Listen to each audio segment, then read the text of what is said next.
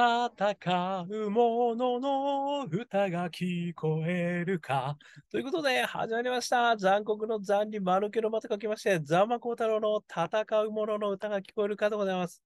この番組はイノベーションを起こしたい人、新しい価値を作りたい人、そんな人たちのために送る番組でございます。私、株式会社イノプロビテーションの代表をさせていただいたり、株式会社 NTT データのオープンイノベーションエヴァンジェリストをさせていただいたりしております。さてさて、本日は2023年8月1日ということで、ついにですね、8月の声を聞いてしまいました。で、今日はちょっと東京は曇り空ですけれども、少し過ごしやすいですかね。えー、引き続き水を飲みながら頑張りたいと思います。今日もですね、出先の方でちょっとこれをやらせていただいています。えー、今日のお話はですね、芥川賞を受賞された市川沙央さんのですね、ハンチバック。これを読ませていただきましてですね、まあ、ちょっともう衝撃でひっくり返りながらですね、もう一気に読んでしまったと。めちゃくちゃ面白い。あの、まあ、ちょっと読んだことのない本って言ったらいいんでしょうかね。という意味でですね、まあ、衝撃とともに、まあ、さらにユーモア、さらに、あの、エンターテインメント性みたいなところまで私はもう感じてしまいました。というところでですね、まあ、中身はね、もうぜひ、あの、皆さん見てください。こちら2023年6月20日発行されてまして、えー、株式会社文芸春秋からね、えー、出てると、えー、いうことでございますので、よかったらぜひ見ていただければと思うんですけど、あの、今日はですね、私はそのハンチバックから感じた、あの、イノベーションポイント。これ3つですね。あの、私なりちょっとお話をしてみたいとえいうふうに思います。えー、まず一つ目。あのー、まあ、このハンチバックっていうのはですね、あの、ある意味ね、こう、市川さんが、あのー、筋疾患先天性ミオパチによる、えー、症候性、即、うん、ちょっと読めないんですけど、ごめんなさい。えー、まあ、ある意味、こう、人工呼吸器使用で、電動車椅子使用ということなんで、あのー、ちょっとね、こう、背中が曲がった状態で、まあね、寝ている状態で、あのー、過ごされている方と、え、いうことなんですよね。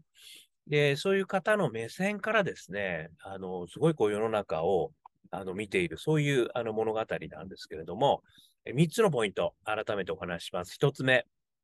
自分だけにできることにこだわる。っていうことなんですよね。これ、あの、今お話した通り、まあ、ある意味ね、あのー、まあ、こう、普通のような形で、あの、起きて生活ができないと。で、まあ、ベッドに寝転んでこう生活をされるという、まあ、あとはね、まあ、椅子に座って生活されるというような、あのー、状況にあるわけですよね。で、その状況をですね、あの、まあ、私が思ったのは、ある意味逆手にとってですね、自分にしかできないあのことだったり、自分にしか見えない、えー、点だったり、えー、そういったその自分だけにしかできないことに、ある意味非常にこだわられたあの内容なのかなと思ったんです。それがですね、やっぱりものすごい唯一無二のオリジナリティをこう出してると。ここにまずは私も衝撃を受けたということで、要は誰も見たことがない、誰も聞いたことがない、そんなお話がどんどんどんどん展開してくるわけですね。これはですね、私、あの、イノベーションの観点から思ったのは、ある意味ですよ、あの、まあ、一見弱みに見える。まあ、そういったことにこそですね、実は差別化の要因っていうのが隠されているんじゃないか。つまり、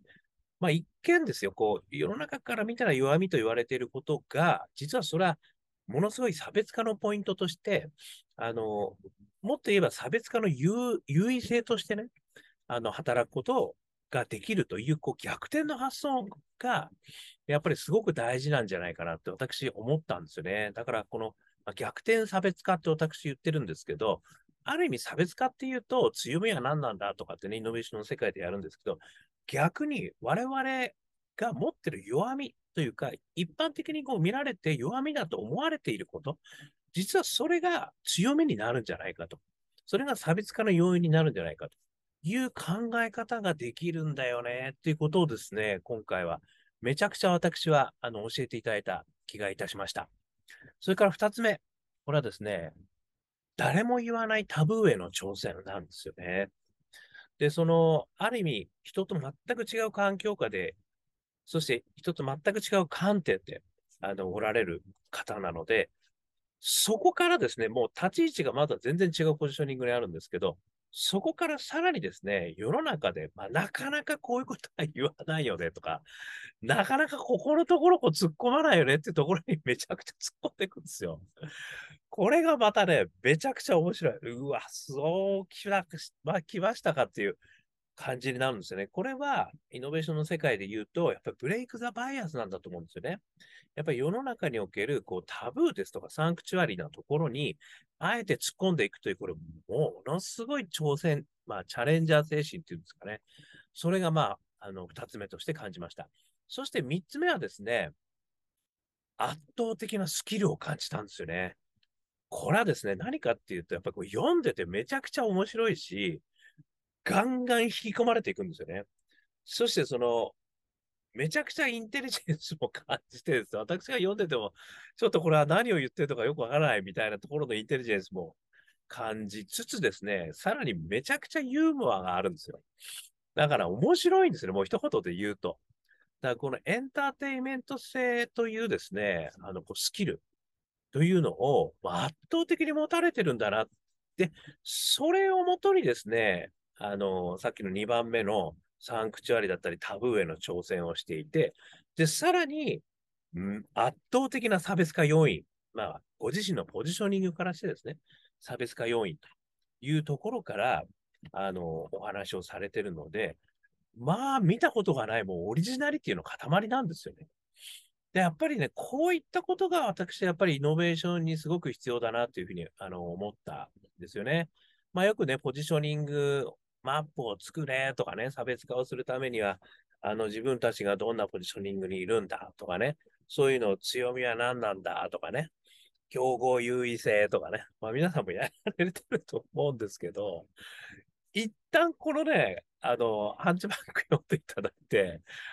その差別化ポジショニングって、こういうことかもしれないっていうのはね、ちょっと改めて目から鱗が落ちんじゃないかなと思ったんですね。そのポイントがやっぱり3つ、さっきお話した通り、実は自分たちが考えている強み、もしくは弱み、こういったところの中にあの秘密が隠されている。自分たちの圧倒的なそのポジショニングの違いっていうんですかね。そういうことが、あの、実は今まで考えてなかったことから出せることかもしれないし、ものすごい弱みだと思っていることからも、あの、出せるかもしれない。こう逆転差別化の考え方って、これ一つ目。そして二つ目がタブーへの挑戦ですよね。やっぱり、バイアスは何なんだと。この世の中に、まあ、自分たちも含めて、こう、バイアスとしてね、あることに、やっぱり挑戦しようぜと。で、そこに対してやっぱりこう、切り込むってことがイノベーションである。そして三つ目は、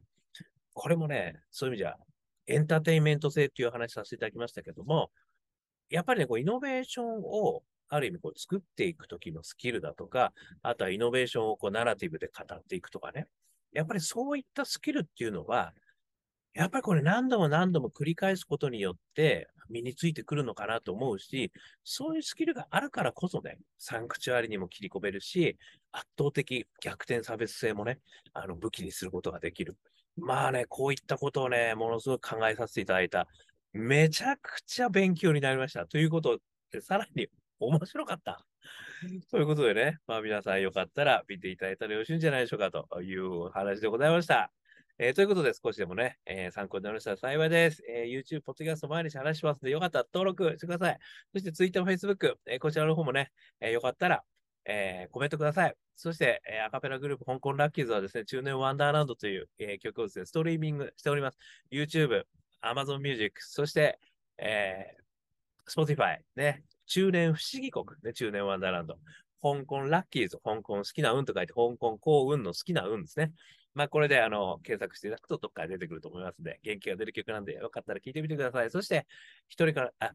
あ、ジャーニー・オブ・ラッキーとですね、4曲入りのあのミニアルバムもありますね。こちらの方、iTunes、モーラ、えー、香港ラッキーズ商店で CD 販売、ダウンロード販売してますんで、よかったら見てみて、聞いてみてください。えーそして人から、一人からでもイノベーションができる、そんなことを書いた本、オープンイノベーション21の秘密、1時間ぐらいで読めちゃいますけれども、21の秘密がね、手に入るというお得な本でございますので、よかったらこれも書籍検索してみてください。えーオープンイノベーション21の秘密でございます。えーこんなことをお話している私ですけれども、普段はイノベーションのコンサルやってます。えーイノベーションのね、お困りごとありましたら、お気軽にお問い合わせくださいませ。そして、起業家の皆さんのご支援もしてます。何度でも挑戦できる世界を、ね、目指すためのプラットフォーム作りもしてますので、よかったらお問い合わせくださいませ。ということで、今日も聞いていただきましてどうもありがとうございました。それでは皆様頑張りましょう。また明日